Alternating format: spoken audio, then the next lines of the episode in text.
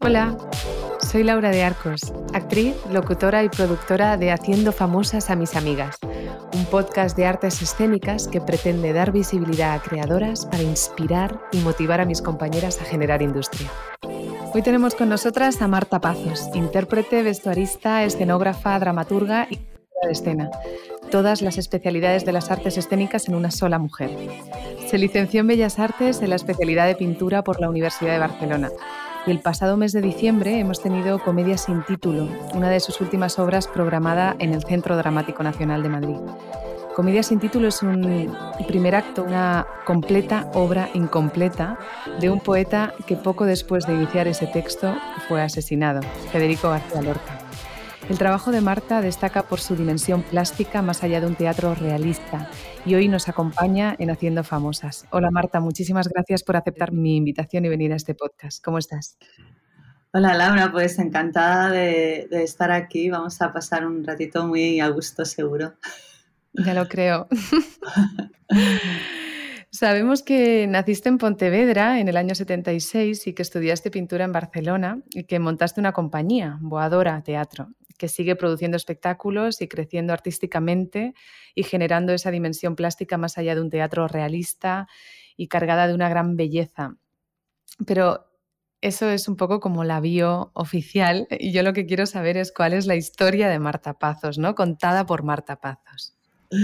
Eh, pues Marta Pazos eh, mm, vive, bueno, nace, nace en Pontevedra. Bueno, en realidad nazco en, Vigo, aunque mi, partido de nacimiento en, pone en Pontevedra. Y esto ya es como una, muesca, ¿no? De, lo que iba a ser después eh, mi vida llena de, de, sí, de casuística y de, y de sincronicidades jungianas. Y nazco allí porque mi padre Em, era eh, batería y trabajaba en una orquesta y, mi madre se quedó esa noche con Mari Carmen, la mujer del, cantante, porque estaba, pues eso, de nueve meses a punto de, parir y entonces nací allí de madrugada, porque antes de que vinieran ellos de tocar, eh, pues mi madre se puso, se puso de parto, ¿no?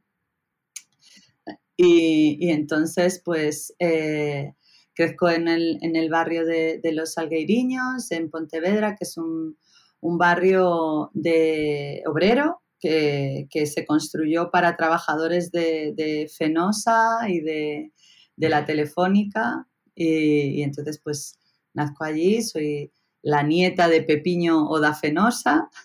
Y, y entonces, eh, pues voy a un, a un colegio al que había ido mi madre Mm, y, de pequeña pues eh, juego en el barrio y pinto, me gusta mucho pintar y entonces eh, voy a, una romería que, hacían por las, por, las fiestas de, la luz, ¿no? Como si dijéramos en el lago de Castiñeiras y allí hacen concursos para, para los niños y las niñas y yo gano un concurso de dibujo a los seis años. Y ahí yo creo que me doy cuenta de que quiero ser artista, ¿no? Hay algo que conecta el, placer de, lo que hago con, el impacto de lo que hago en el, en el público, ¿no? En este caso mis abuelos que estaban allí presentes, ¿no? Y, entonces gano un, el, secreto del unicornio, es un álbum de, de Hergé, de, de Tintín, y y me impacta mucho eh, la utilización del, color, ¿no? esa, esa saturación en las, en las viñetas y gano un, cubito para la playa con palita y rastrillo. Ese momento une mis dos grandes placeres, ¿no? O sea, la, playa, el sol, el hedonismo, el disfrute y el color. Y, este es el, es el momento donde, donde mi vida hace clic. Mm, sí, sí. Y después em, eh, voy al colegio y también mi madre viendo ¿no? como, como yo me, desarrollo y estoy siempre en las batuecas y con mundos paralelos y juego muchísimo sola, mucho sola. Em, entonces decide meterme en clases de pintura al óleo. Entonces voy a un taller después de clase durante toda mi infancia. Y después mi madre descubre que van a abrir la escuela de, la Facultad de Bellas Artes en, Pontevedra y entonces ya es la primera vez yo que, escucho que hay una, unos estudios ¿no? de, universitarios que, se dedican al arte, ya se me enciende ahí la bombilla y me empiezo a, preparar y ya ingreso en, la facultad en, en Pontevedra. Y eso para mí es un súper eh, vuelta, ¿no? un, un clic, porque de repente llego a un espacio que, considero tribu, ¿no? Es, y, descubro el placer de ir a clase absoluto. Me acuerdo que, bueno, que, conectaba mucho con, eso, ¿no? Con levantarte por las mañanas e ir corriendo y ser la primera que entra a la facultad y la última que se va. porque no habría los sábados, ¿no? Porque si no, ahí estaría. O sea, era un, un placer absoluto y como eh, la sensación de haber llegado a meta, fíjate, ¿no? Con, 18 años, pero sí había, había algo. Ahí me di cuenta de, que la pedagogía anterior no me había interesado nada, ahí me di cuenta, ¿no? Y, también fue una forma de sanar, de, ah, ¿por qué no me gustaba a mí ir al colegio, ¿no? O ¿por qué no odiaba ir al instituto? Eh, bueno, porque tenía que llegar a donde tenía que llegar, ¿no? Tenía que llegar ahí a, una conexión con, el arte. Entonces, ah, hubo un, un, hecho también muy, muy importante y es que la facultad era muy nueva. Yo soy de la segunda generación de la Facultad de Pontevedra, ¿no? segunda promoción. Entonces todos los profesores eran muy, muy jóvenes y eh, venían de facultades muy, muy, buenas, ¿no? Como la de Bilbao o la de Valencia. Entonces, estaban muy conectados con el, con el arte contemporáneo y cuando llego a la clase de Historia del Arte, el profesor Antón Castro nos dice que, va a, que vamos a estudiar la historia, pero al revés, ¿no? Era el año 1995 y la íbamos a estudiar desde el 95 hasta el 85. Y a mí aquello también no me produjo me produjo como otra vuelta de tuerca, en plan, ah, se puede dar la vuelta al cuadro, ¿no? Se puede girar e ir hacia atrás y, después otra, eh, otra, eh, eh, otro hecho muy importante y es que empecé a estudiar mujeres como referente artístico, que nunca había estudiado, porque siempre llegas a lo más que, lo más lejos eh, que llegas a estudiar cuando estudias eh, historia del arte son los años 20, ¿no? O sea, los impresionistas, ahí llegas, después no, no había ninguna mujer. Y entonces, pues de repente descubro el trabajo de Yoko Ono y de Marina Abramovic, Jenny Holzer, Cindy Sherman y Hannah Sterbach, me marcan muchísimo, ¿no? Ana Mendieta y por supuesto Luis Bourgeois. Entonces empiezo un, camino ahí muy conectado con, bueno, en, mi trabajo pictórico con la perspectiva de género.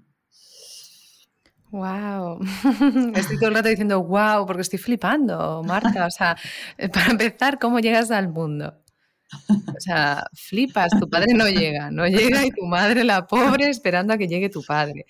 Luego, em, ¿no? Que se abre por fin una facultad en Pontevedra con gente joven, con energía, pues eso, renovada, con ganas de, enseñar, ¿no? Que eso es un... Dices, vale, he estado muchos años en el cole, jodida, no me gustaba nada ir al instituto, pero al menos, ¿no? Ahora se abre y luego poder estudiar la historia del arte más reciente y poder estudiar a mujeres con ¿no? el país que tenemos. es como ya, ¿no? Ser, ser, bastante diferente, ¿no? Bueno, yo me considero muy afortunada porque es verdad que ahora hemos perdido la perspectiva de, esto, pero era muy difícil acceder a la información realmente, o sea, no, no había un acceso al YouTube. Yo recuerdo que las, las eh, cosas que te pasaban, te las pasaban en cintas VHS de alguien que había grabado eh, Canal Arte francés y entonces te las pasaba así como de extraperlo, ¿no? Eh, o libros que, traían de, fuera o que estaban recién traducidos. era muy...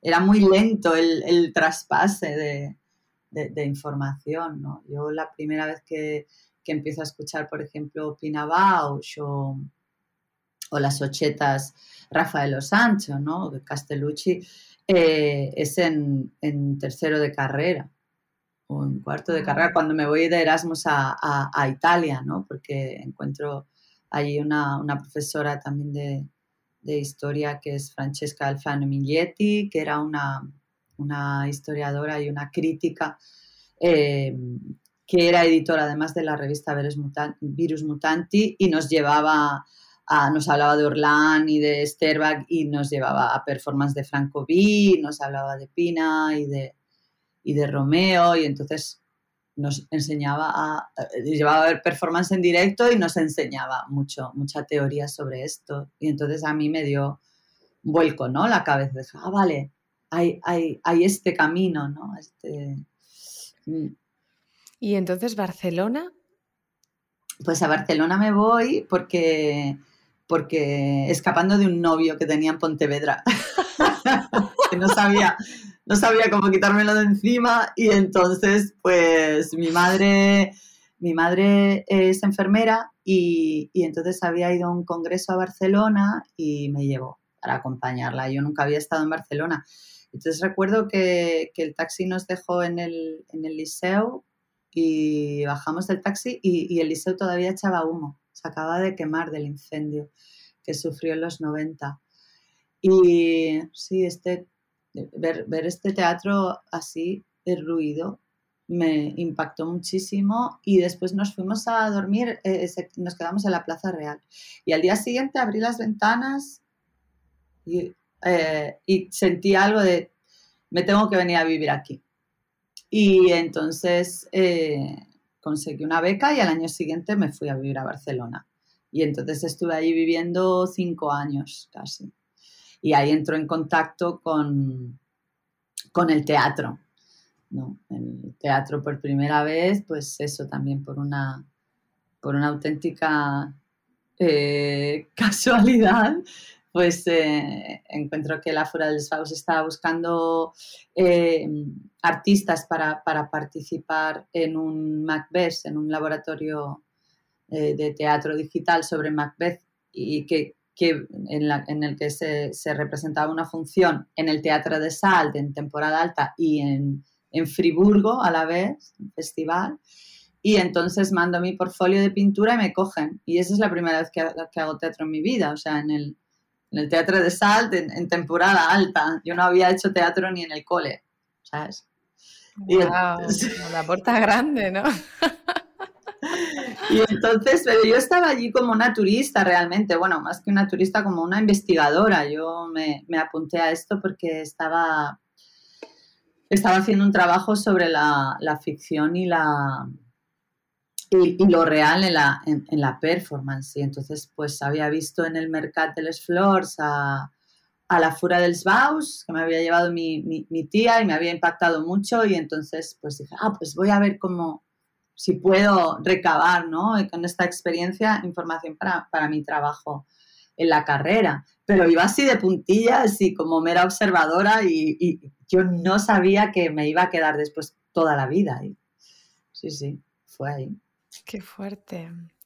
Y entonces, eh, es que parece medio tonta porque me, está explicando las cosas y ¿no? voy viendo conexiones ¿no? de, pues eso, de mi propia infancia, ¿no? que, fue en Barcelona, de cuando descubro yo a, Claudia Castellucci, el trabajo que tienen en la escuela, eh, y digo que, ¿no? Qué diferente, pero a la vez, ¿no? Hemos ido saltando y, ocupando puestos, ¿no? Desde diferentes prismas, porque yo siempre tuve claro que, mi lugar estaba en, en, el movimiento y en la interpretación, em, pero bueno, en realidad nunca, eso de que siempre lo tuvo claro, ¿no? Porque te acabo de decir antes que estoy en crisis, porque estamos en crisis permanente, ¿no? Con, con este con estos índices de paro y esta falta de estatuto del artista y demás, pues se hace complicado tener como cierta sensación de, ya no de estabilidad, pero, pero sí de, A, mí me merma la, la, vocación y el amor hacia el trabajo, ¿no? Cuando, cuando veo que me, que me causa problemas en, en, la vida familiar, ¿no? Pero bueno, ese es otro tema. No quería hablar de esto. siempre, siempre me dicen, ¿tú siempre vas a hablar de eso, de lo negativo? No, no, no, no quiero. Eh, te quería preguntar, ¿cómo se produce esa conexión con el actor eh, Hugo Torres y el, productor José Díaz durante el 2007 cuando fundaste la compañía Bodadora Teatro? Estoy dando un salto, lo sé, pero claro, tampoco podemos contar absolutamente todo. No, es, es, muy extenso. Pues, claro. yo antes de, antes de fundar Bodadora, eh, yo tenía una, una, compañía que nació en el, en el 99 con Borja Fernández, que era Belmondo. Y Belmondo eh, mm, eh, existió hasta el 2006 y con Belmondo produjimos muchos eh, espectáculos y trabajábamos en Portugal y también fue la compañía donde yo empecé a, dirigir. Y, uno de los, de los teatros donde, donde yo dirigí, que me, que me llamó a mí para, para dirigir y me dio pues mi primera oportunidad en, una, en un teatro donde había producción, ¿no? Donde no me tuviera que, donde no fuéramos nosotros desde la producción privada, em, desde la producción privada de los años, eh, de, inicio de los 2000, que la producción privada era, eh, eh, salte ahí con un sobre, pagado todo en negro, ¿sabes? Era así porque nosotros pues éramos unos hippies que veníamos, que íbamos a saco. Entonces yo tenía, tenía la suerte de, trabajar como actriz en la, en la, televisión y entonces el dinero que, que ganaba en televisión lo, lo invertía en, en, el teatro.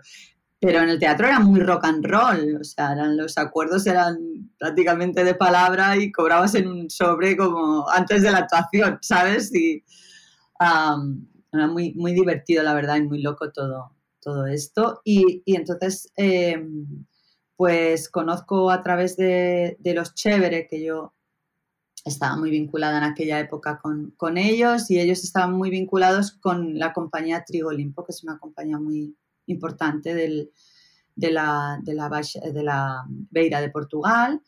Y, entonces, pues ellos me conocieron y me invitaron a, dirigir un, espectáculo allí. Eh, y allí conocí, conocí a Hugo, Hugo Torres nos, nos presentó Fran Pérez, Narf, un, músico que, ya está desaparecido y muy importante para, para nosotros y para los artistas gallos de, mi generación. Y, nada, y ahí nos, conocimos y, pues un par de años más, más tarde eh, decidimos pues formar Boadora, ¿no? Para hacer eh, bueno, Hugo venía, venía también de mucha experiencia, este, él es tercera generación de, productores, actores y directores eh, de Portugal, ya, van por la cuarta. En su familia, él desde los seis años ha trabajado en teatro y no ha trabajado en otra cosa, nunca. Yo no conocía nunca a nadie, nadie así, ¿no? Me impresionaba mucho, en plan, bueno, pues yo he trabajado de todo, ¿sabes? Pero era como un ser que a mí me, producía mucho interés, ¿no? Este, eh, este pues simplemente por este hecho, ¿no? Además de, porque es un amor de, persona, una grandísima persona. Y, entonces, pues él ah, dijo, yo, yo quiero, llevo muchos años trabajando para otros artistas y me, me apetecería formar una compañía y, yo acababa de cerrar Belmondo, además, no tenía, no estaba, tenía el cuerpo para muchas milongas de, formar otra nueva compañía. Y entonces eh, me dijo, pero es que tú estás haciendo una carrera como, como directora en Portugal y en España, pues sí que estás dirigiendo, pero cosas más pequeñas y sería bueno tener una estructura, ¿no? Que tú tuvieras una estructura para poder desarrollarte como directora en tu país. Y entonces yo le dije que de acuerdo, pero que, teníamos que, que, meter una tercera pata eh, que viniera de la producción. Y Hugo me dijo, eh, desde luego, claro, pero no puede venir del teatro, tiene que venir de, otra, de, otro lenguaje. Y yo el único productor que conocía era José Díaz, que, que, trabajaba en la calle un poquito más adelante de donde yo vivía y lo conocía de hacer cortos y él trabajaba en el cine. Y además habíamos hecho fiestas del circo juntos y ultranoites en la sala NASA y, y era músico, compositor, bueno, que, que, era una persona muy, muy interesante. Y entonces se lo ofrecimos y él como es un tipo así muy valiente, pues dijo, claro que sí, ¿no? Y muy curioso, dijo, sí, sí, pero yo tengo pánico escénico.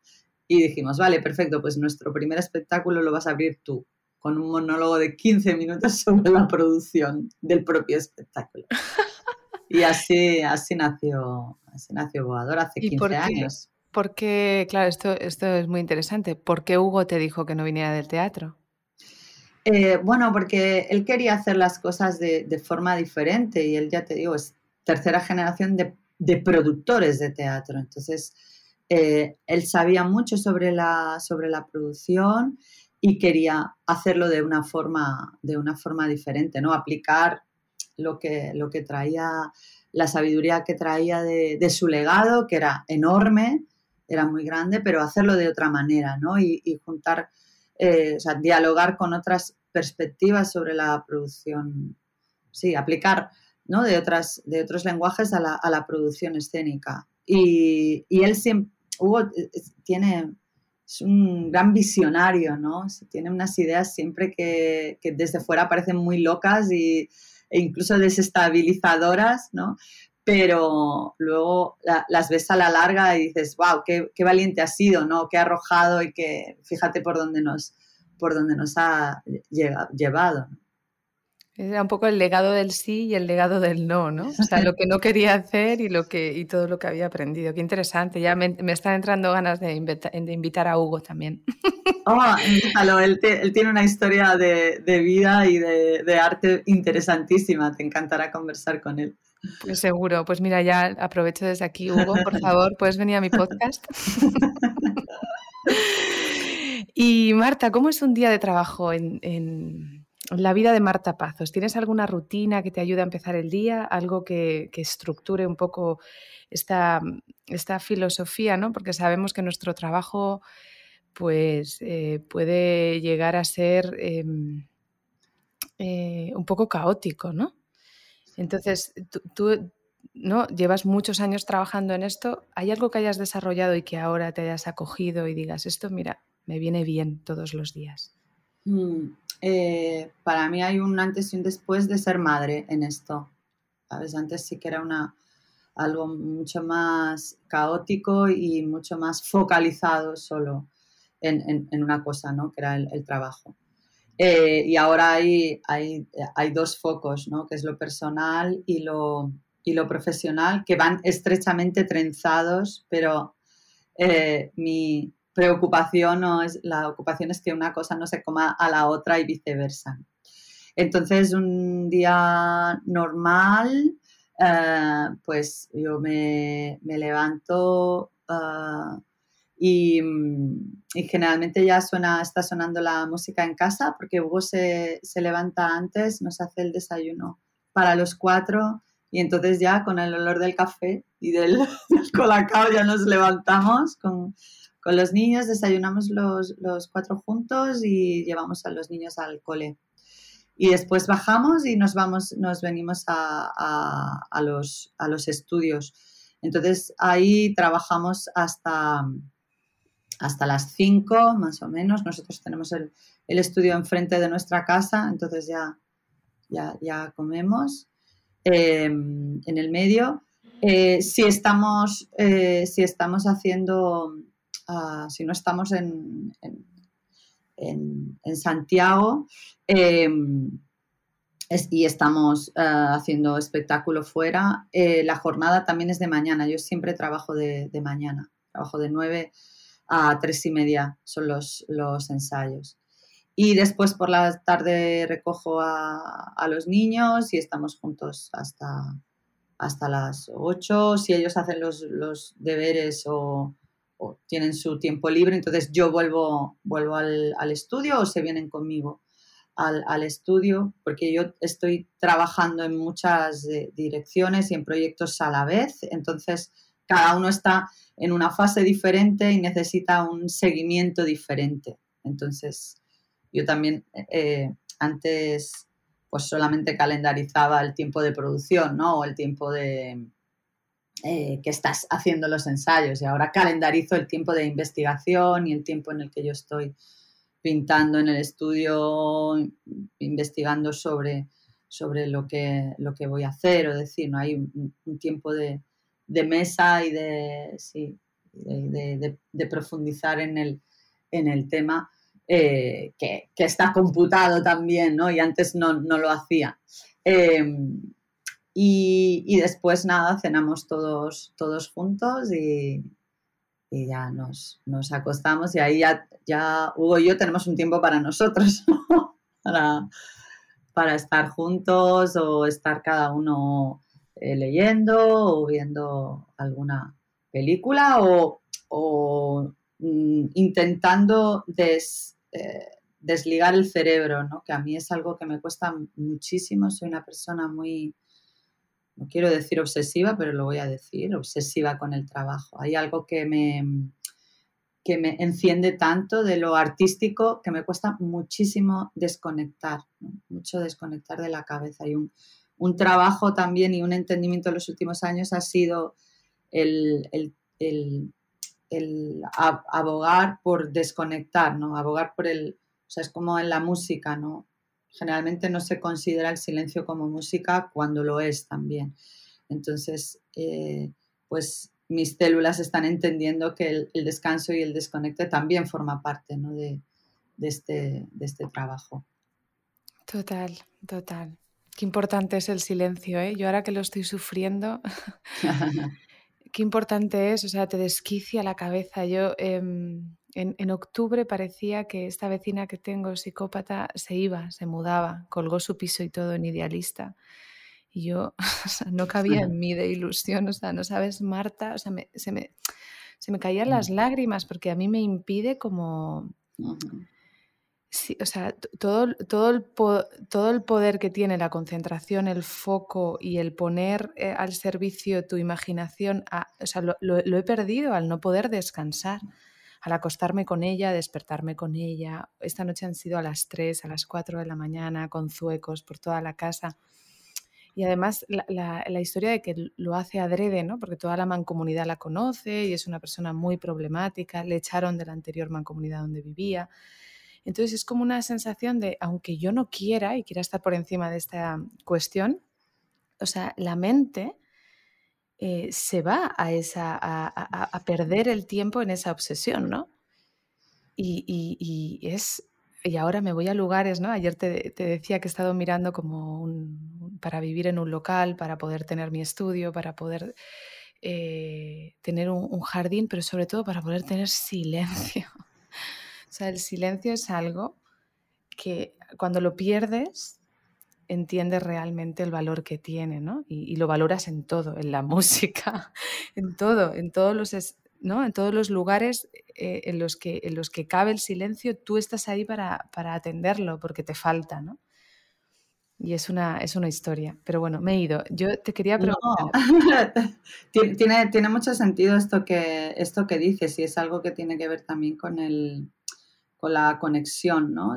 con una misma. A mí, para mí el silencio también es el espacio personal. ¿no? Yo tengo el, privilegio, uno de los privilegios de vivir eh, en un espacio de, periferia, ¿no? en Santiago de Compostela, es, poder eh, tener un, un, estudio propio, ¿no? un espacio donde, donde poder pintar, donde poder hacer mis dramaturgias físicamente en las paredes ¿no? y, y tener una, una habitación propia de Virginia Woolf. ¿no? Y eso para mí ha sido una, conquista. Es como meterme dentro de mi cabeza, pero físicamente, ¿no? En un espacio, en un espacio físico donde estoy, sí, eh, donde, donde puedo crecer, ¿no? Y, y está, está aparte, es como un, como un nido, ¿no? Dentro de este ajetreo, porque vivimos en una, en una, esta era es horror vacui. Pregúntame, disculpa que te... Pero es que me, dio que pensar tu... tu... Es interesantísimo lo que dices, porque yo, eh, o sea, estoy experimentando, pues eso, como esa necesidad, ¿no? Esa, esa envidia sana de este estudio, de esta, ¿no? Siempre he pensado, ay, qué, qué, feliz voy a ser cuando me vaya a comprar linóleo blanco, ¿no? Para poner en un... Porque eh, sí, es decir, es curioso, es curioso porque mm, yo no he tenido la oportunidad de ver ninguno de tus trabajos y solamente em, he oído hablar de ti a través de otras creadoras ¿no? que te admiran un montón y, bueno, he visto como toda la imagen que tienes en, en lo digital, ¿no? Y, y, o sea, nada más verlo, ¿no? ¿no? es algo que busque, sino que nada más verlo hay, una conexión brutal y unas ganas eh, hasta el punto de que miro habitualmente, desde que estuvisteis aquí en, el centro dramático, eh, vuestro calendario, porque yo soy muy de cogerme un tren e irme, ¿no? me, ah, encanta para ver teatro, ¿no? Y, y todo esto que estás comentando de tu proceso personal, ¿no? Una vez que estructuras más tu vida, una vez que te vas a la periferia, pues, pues yo estoy como unos escalones por delante, ¿no? Eh, pensando mucho en realmente tiene sentido seguir pensando que las oportunidades están, eh, ¿no? Eh, seguir creyendo en este centralismo cuando depende, ¿sabes? Si trabajas en el BBVA, a lo mejor sí, ¿no? Pero para nuestro, para nuestro curro no solamente es importante eh, tener disponibilidad para potencialmente hacer una audición, sino también estar en activo, estar en activo de manera individual, ¿no? O sea, tener eso, una habitación propia de Virginia Woolf y, y poder desarrollar tu trabajo independientemente de mercado, ¿no? Porque si, porque si no, porque si no te, te vuelves mustio. Entonces, claro, ya el espacio de trabajo, o sea, la manera de compaginarlo y no renunciar, por ejemplo, a una familia, a una maternidad, es meterlo todo en el mismo saco, con las consecuencias que eso pueda tener, porque también las tiene, ¿no? Pero mi, mi, mi mirada siempre ha estado puesta en ese, en ese estilo de familias, porque al final son, ¿no? Es lo que tú decías. A mí me interesaba mucho cómo un ser podía haber estado desde los seis años trabajando en teatro. Yo toda la vida he estado también buscando como modelos de familia que me parecían factibles, eh, pues eso, en una sociedad de horror vacui, como la que tú has definido, porque si no, ¿cómo, lo haces? ¿no? O sea, algo sale perdiendo, o sea, o, no trabajas la parte personal o tu salud se ve mm, mm. profundamente afectada o, hay mucha renuncia profesional, ¿no? Y acabas volviéndote gris porque, porque se veía desde que entraste en esa facultad que tu camino estaba ahí. Entonces, eh, a mí me da mucho que pensar, porque hasta que, hasta que te montas ese, ese hangar, ¿no? yo, pienso mucho en el circo, ¿no? Hasta que te montas tu, caravana en el circo, pues pasan años, ¿no? Porque yo, por ejemplo, no vengo de, vengo de familia de funcionarios, de trabajadores en banca, y al final la cuna hace mucho en tus creencias. Y tú creces con una mentalidad en la que te cuesta pensar que te vas a poder ganar la vida, te cuesta pensar que ese estilo de vida em, eh, va a ser... Eh, potencialmente como mantenido, o sea, se, va a poder mantener en el tiempo, todo todas esas cosas como que te, te echan para atrás, ¿no? Y, en cambio, si naces con esa realidad, pues sí, pues a lo mejor mm, tienes otro tipo de problemas, pero no lo piensas tanto, ¿no? Y eres más kamikaze y dices, no, si es que esta es mi realidad. Si yo he nacido entre, ¿no? O sea, es lo que hay, vamos a por esto, a saco. Y luego te das cuenta de que, de que si apuestas, coño, hay dificultades, pero las cosas pueden salir, ¿no? Y, yo he necesitado mucho de, esos modelos, porque si no, obviamente me voy a la oposición. o sea, a, trabajar en cultura en un ayuntamiento pequeño, a programar, no sé, animación. ¿Sabes? Sí, yo creo que tiene que ver con la escucha de una misma, ¿sabes? Es verdad que tú me has preguntado y yo te sobre cuál es mi día a día y yo te he contado pues lo que pasa seis meses eh, regularmente en mi vida. Los otros seis meses yo me los paso literalmente fuera de casa. Oyentas, hoy lo vamos a dejar aquí. Nos hemos vuelto a exceder del tiempo indicado y vamos a dosificar en dos partes este encuentro. Espero que lo hayas disfrutado.